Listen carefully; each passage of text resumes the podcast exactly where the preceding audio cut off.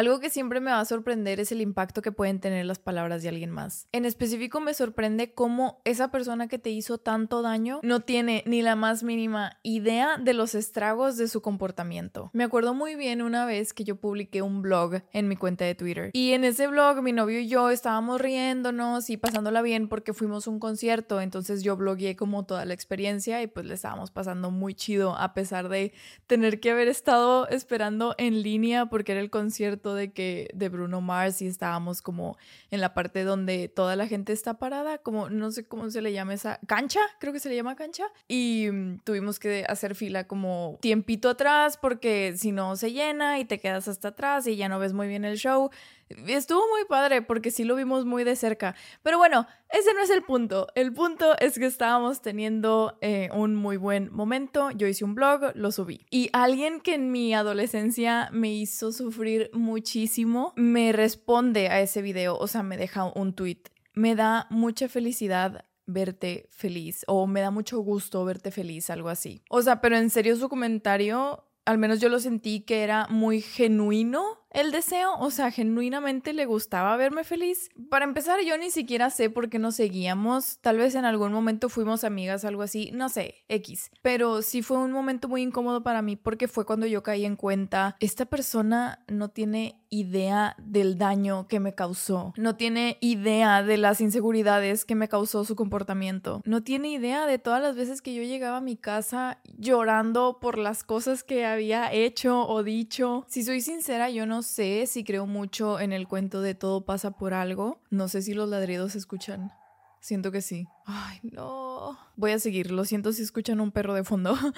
Em, yo no sé si creo mucho en eso de todo pasa por algo porque porque no me gustaría pensar que tenemos que racionalizar momentos tan jodidos de nuestra vida. Pienso que a veces solo pasan cosas malas y ya. Siento que esa frase en contextos muy difíciles o muy complicados es un poco nefasta. No tenemos control de lo que sucede en nuestra vida y no tengo idea de si las cosas pasan por algo, pero lo que sí sé es que tenemos control sobre la actitud que vamos a tomar al respecto. Siento que me estoy acostumbrando a no siempre encajar con todos los grupos de personas y siento que más que me esté acostumbrando es que ya no estoy en busca de la aprobación de las personas. Estoy en proceso de aceptarme y quererme tal como soy y además aprender de mis errores y cuestionar mis creencias. Pienso que en este proceso de conocerme a mí, identificar mis defectos y mis virtudes, me da mucha seguridad de tomar decisiones más firmes. Y sí, esto me lleva a no ser tan voluble cuando me topo con personas que solo me quieren derrumbar. Que llegó un momento en mi vida donde yo cambiaba mucho, me adaptaba, o sea, adaptaba mi personalidad dependiendo de con quién estuviera como para poder encajar mejor con ese círculo de personas o con esa persona en particular. Desafortunadamente, cuando no te conoces, por ende no conoces tus límites y las personas se aprovechan de eso. No necesariamente porque el mundo quiera conspirar contra ti, sino porque está en nuestra naturaleza como humanos ser egoístas. Obviamente siempre vamos a pensar en lo que nos conviene a nosotros y eso a veces resulta en cruzar los límites de otros, no porque quieran hacerlo, sino porque en ningún momento tú te diste tu lugar y preferiste no hacer problema antes que defenderte. Y esta no es la historia de cómo de chiquita vivía bullying y hoy ya no me pasa. Si le soy sincera, completamente abriendo mi corazón, sigo hoy en día sufriendo faltas de, bueno, no sufriendo, pero Em, viviendo faltas de respeto y menosprecios. Y esto solo se ha exponencializado porque no solo lo experimento como en el mundo real con las personas que tengo que socializar, sino también en línea donde la gente cree que me lee como un libro. Y es que yo tengo dos opciones. Me puedo esconder bajo una roca y nunca salir por el miedo al que dirán o vivir mi vida como yo deseo, plenamente y tan segura de mí misma que cuando alguien me cuestione mi valor o me quiera destruir o derrumbar, yo simplemente lo tome de quien viene. Yo soy Mia Barberi por si no me conoces. En este canal me gusta mucho platicar con ustedes sobre cosas que nos ayuden a todos a crecer y ser mejor que ayer. Y el día de hoy quiero que platiquemos sobre la posible raíz de por qué no nos sentimos seguras con nosotras mismas y compartirte nueva información para que tú puedas ganar más confianza en ti y en el mejor escenario posible salgas de este video queriéndote y apreciándote un poquito más que antes de haberlo visto. Razones por las cuales no eres segura de ti misma. De acuerdo a la doctora en psicología Barbara Markway, hay factores fuera de nuestro control que influyen en nuestra falta de confianza. Con esto no quiero que te abrumes, al contrario, quiero que tal vez puedas llegar a tus propias conclusiones de por qué eres como eres. El primer factor es la genética. Estudios han demostrado que nuestra composición genética afecta a la cantidad de químicos que nuestro cerebro puede recibir. Un ejemplo es la serotonina, un neurotransmisor relacionado con la felicidad. Aproximadamente entre el 25 y 50% de los rasgos de personalidad vinculados a la confianza pueden ser heredados. Y en español y en pocas palabras lo que esto significa es que tal vez nos podamos detener un poco a pensar ¿Cómo es mi mamá? ¿Cómo es mi papá? ¿Cómo son mis abuelos? Y esto te puede dar mucha perspectiva de por qué no eres una persona que tenga tanta confianza en sí misma. El segundo factor es experiencias traumáticas, ya sea física, sexual o emocional. Estas experiencias rompen el equilibrio psicológico de una persona. Y es importante recalcar que las causas serán individuales, ya que para lo que algunas personas representa una vivencia traumática,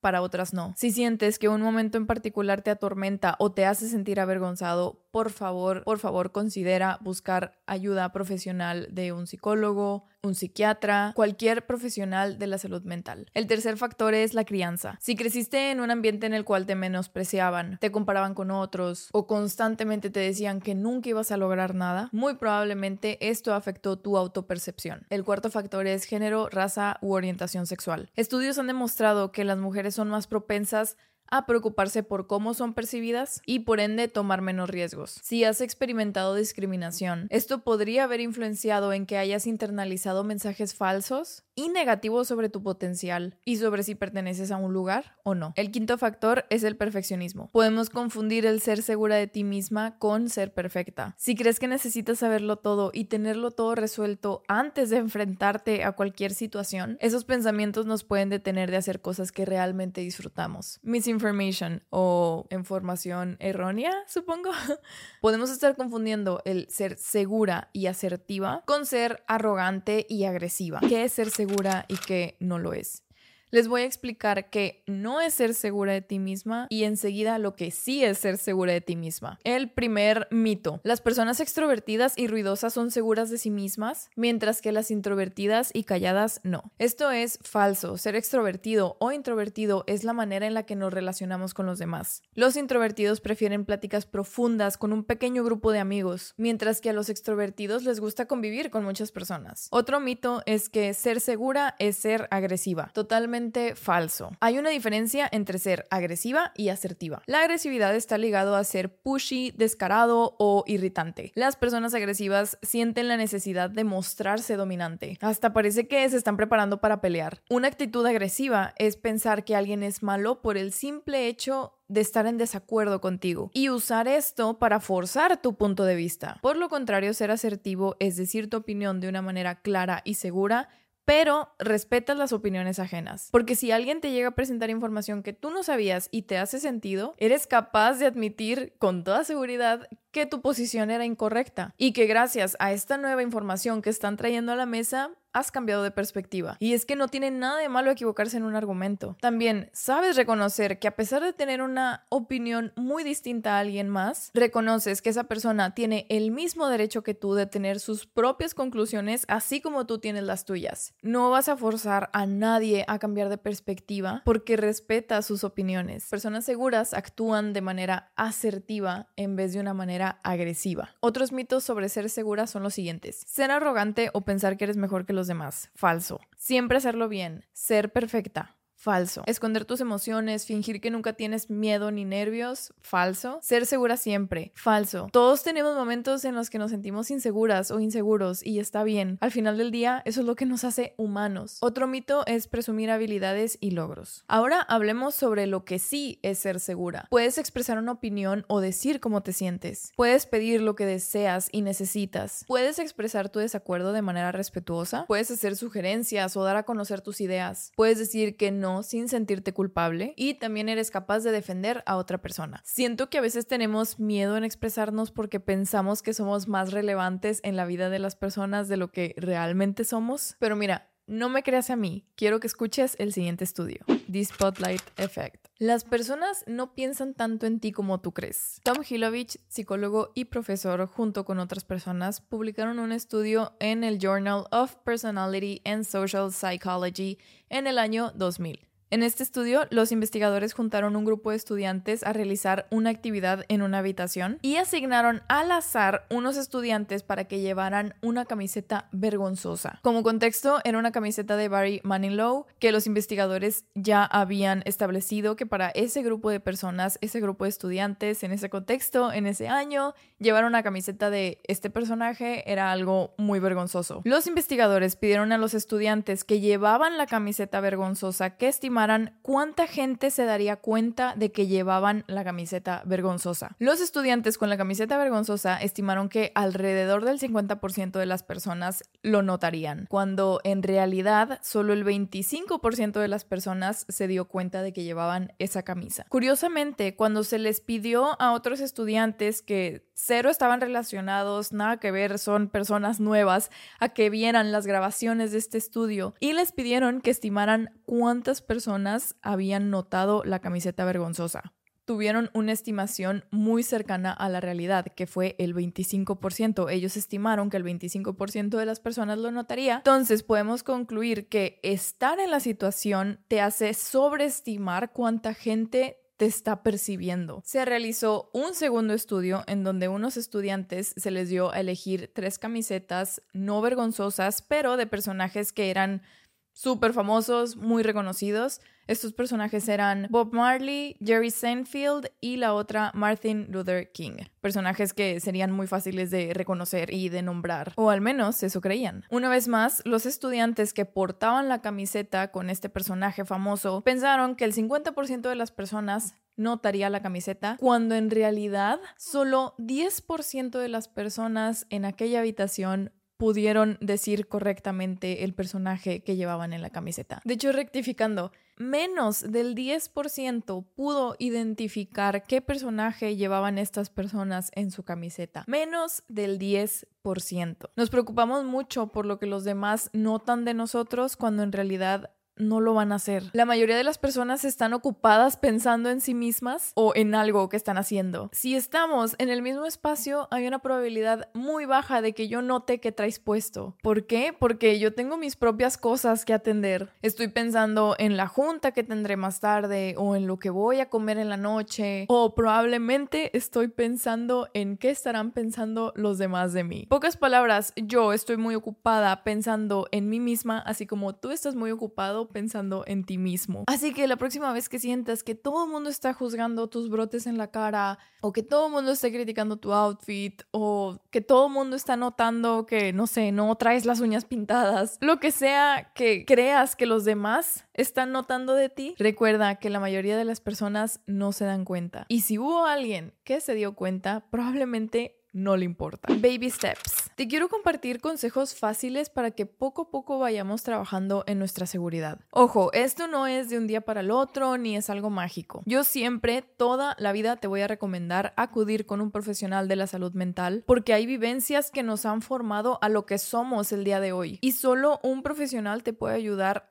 a realmente entender y desenvolverte en áreas en donde necesitas ayuda. Pero lo que tú y tu psicólogo lo resuelven, sí hay ciertas cosas que podemos implementar en nuestra vida para ayudarnos a sentir más confianza en nosotros mismos. O al menos te quiero compartir lo que me funciona a mí. Decide no tener pena. Una vez me puse un labial de color vino. Yo hace mucho que no me pintaba los labios de un color tan fuerte, entonces como instintivamente, como por inercia, pensé, ay no, qué pena, todo el mundo va a pensar que quiero llamar la atención o se les va a hacer súper raro que me pinte los labios de un color así cuando hace mucho no lo hago, creo que esta gente ni siquiera me ha visto con este, eh, con este tipo de color en los labios, van a pensar que quiero llamar la atención, si casi nunca me maquillo se les va a hacer raro, pero ¿sabes qué? Inmediatamente pensé, o sea, cuando detecté que estaba teniendo estos pensamientos, dije, ¿sabes qué? No, no, no me va a dar pena. Elijo no tener pena. Me veo muy linda con este labial. Este labial me queda hermoso, me siento cómoda. A la gente no le importa importa lo que yo haga o lo que yo me ponga, están ocupados con sus propias cosas. Y si es que me llegan a juzgar, realmente no es problema mío. En otra instancia, dando una presentación, dije algo que hubiera sido mejor si no lo hubiera dicho, porque si alguien quiere lo puede malinterpretar. Terminando la presentación, procesé lo que había dicho y dije, siento que fácilmente mi mensaje se puede distorsionar. Y yo ya me iba a ahogar en un mar de pena y arrepentimiento, pero fue cuando dije, a ver, para empezar, ah, esta presentación la di en inglés.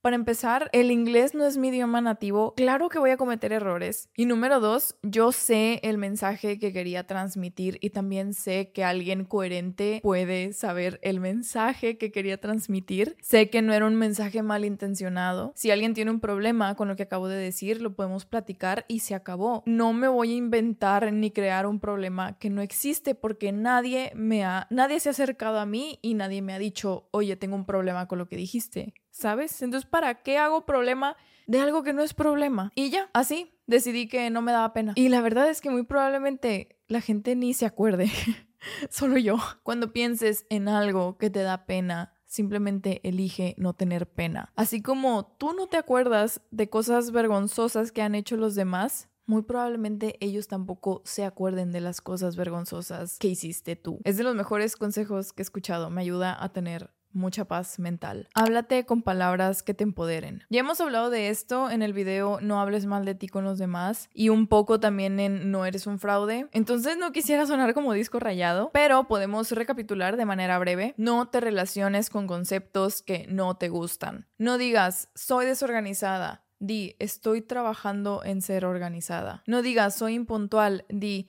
Sé que puedo medir bien mis tiempos si me lo propongo. No quiere decir que vayas echándote mentiras y haciendo caso omiso de tus áreas de oportunidad. Al contrario, es contar las cosas de una manera que te empodere, pero no solo contarlas, también trabajar para lograr esa cualidad que quieres alcanzar. Porque esas palabras que dices tanto y te repites tanto, lo terminas haciendo parte de tu personalidad. Por ende, yo nunca voy a decir cosas como nada me sale bien o soy la peor haciendo esto. Puedo sentir eso en el momento, pero los sentimientos son como olas. A veces solo tienes que dejarlos pasar. No voy a tratar de detener las olas, sería ilógico. Simplemente dejo que pase. Y me recuerdo que soy alguien muy talentosa, trabajadora. Sabes, me repito palabras y frases afirmando mi valor, porque a la larga eso es lo que me va a motivar a salir adelante. ¿De qué me sirve estancarme con conceptos que no me van a traer nada bueno? Hazte responsable de tu vida. Me da risa cómo decimos ciertas frases porque las decimos de una manera en la que nos deslindamos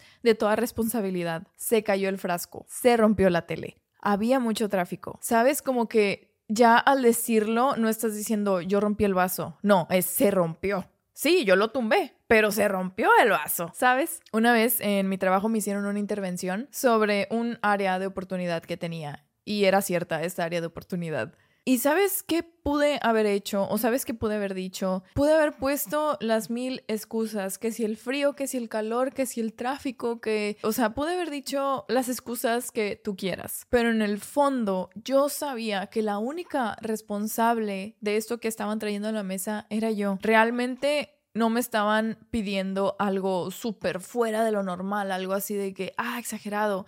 Era algo que yo sabía que estaba en mi control y era totalmente mi responsabilidad. ¿Sabes qué contesté? Gracias por traer esto a mi atención. No vuelve a pasar voy a trabajar en ello. Las personas no esperan que tú seas una persona perfecta, esperan que seas alguien responsable y alguien en quien puedan confiar. Alguien inseguro culpa a los demás. Alguien seguro acepta la responsabilidad de sus acciones. Si no tienes nada que decir, mejor no digas nada. Un tip que vi hace uh, hace mucho es que cuando estés dando una presentación, estés hablando en público, lo que sea que estés haciendo, que estás como dirigiéndote a una audiencia, muchas veces lo que, a, lo que recurrimos es cuando queremos recordar cosas que tenemos que decir o algún concepto, alguna información, tendemos a hacer sonidos como...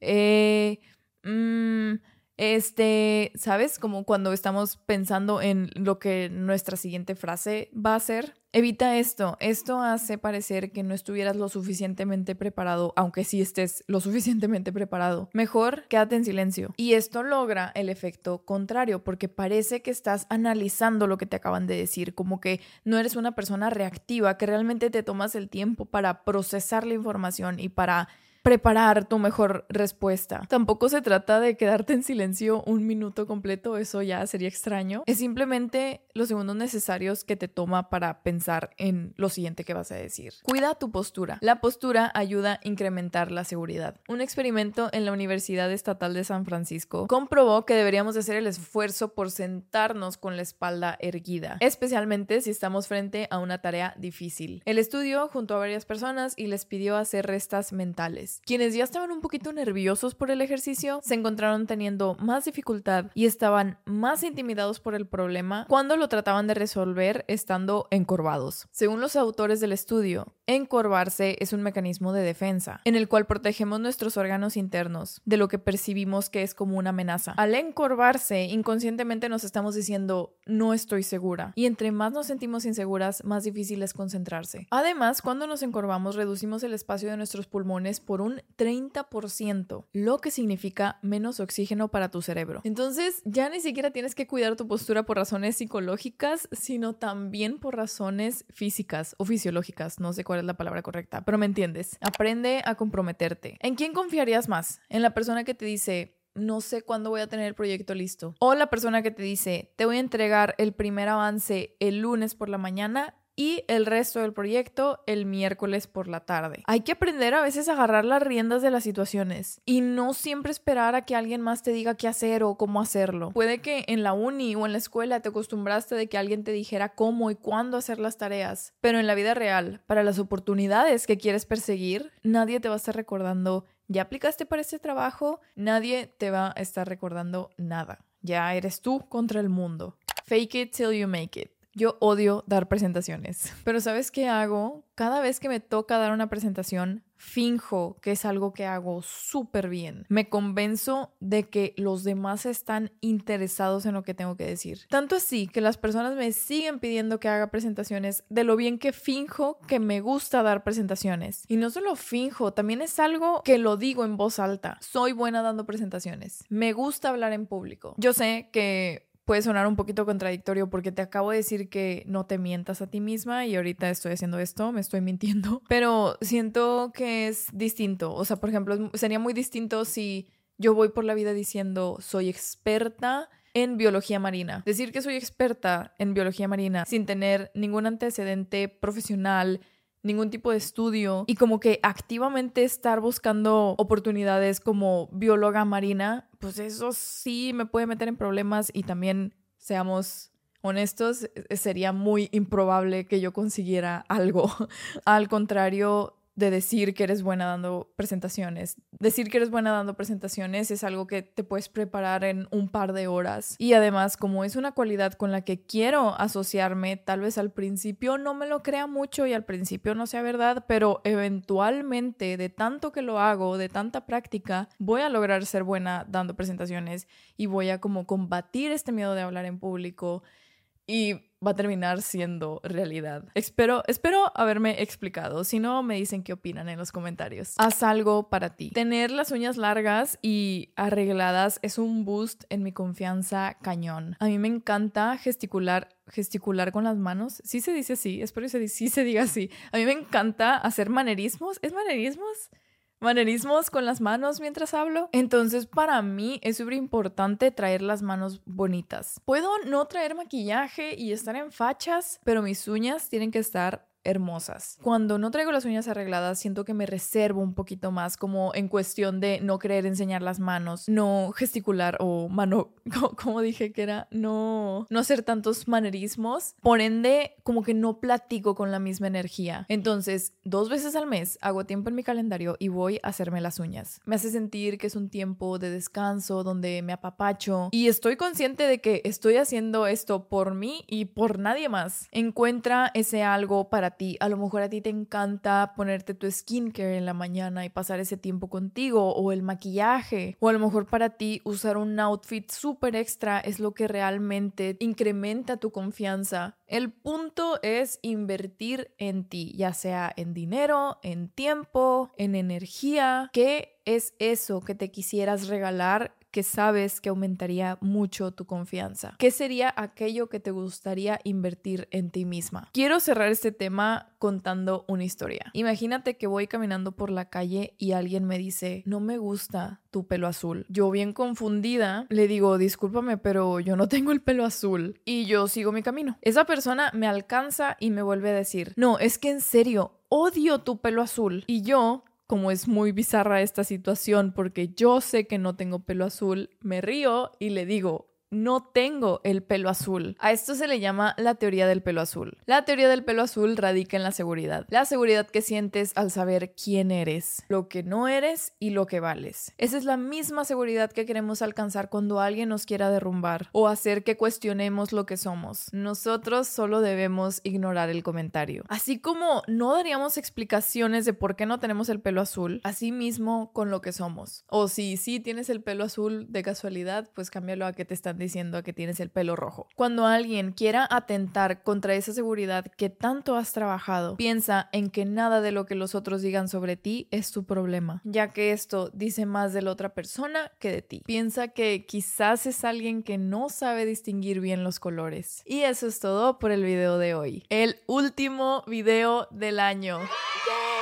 Estaba buscando un sombrerito de tipo Santa Claus, o cómo se le llama, esos sombreritos, este, rojos navideños que tenía el año pasado. Estoy segura que lo tenía, pero ya no lo encuentro. Estoy volteando por allá porque allá está como un rack de bolsas y así que tengo y ahí lo tenía. Se los juro que todo el año lo tuve ahí y hoy que dije, ah, estaría padre usarlo para el video. No lo encuentro, no sé qué pasó. Quiero despedir este año agradeciéndoles, como siempre. Hay muchas personas nuevas en el canal, otras que siempre ven mis videos y realmente, tal vez ya aparezco disco rayado, pero realmente no lo tomo por sentado. Aprecio cada uno de sus comentarios, cada vista, cada like. El siguiente año vengo con todo porque voy a subir la cantidad de videos que subo por mes. Este año estaba publicando uno por mes.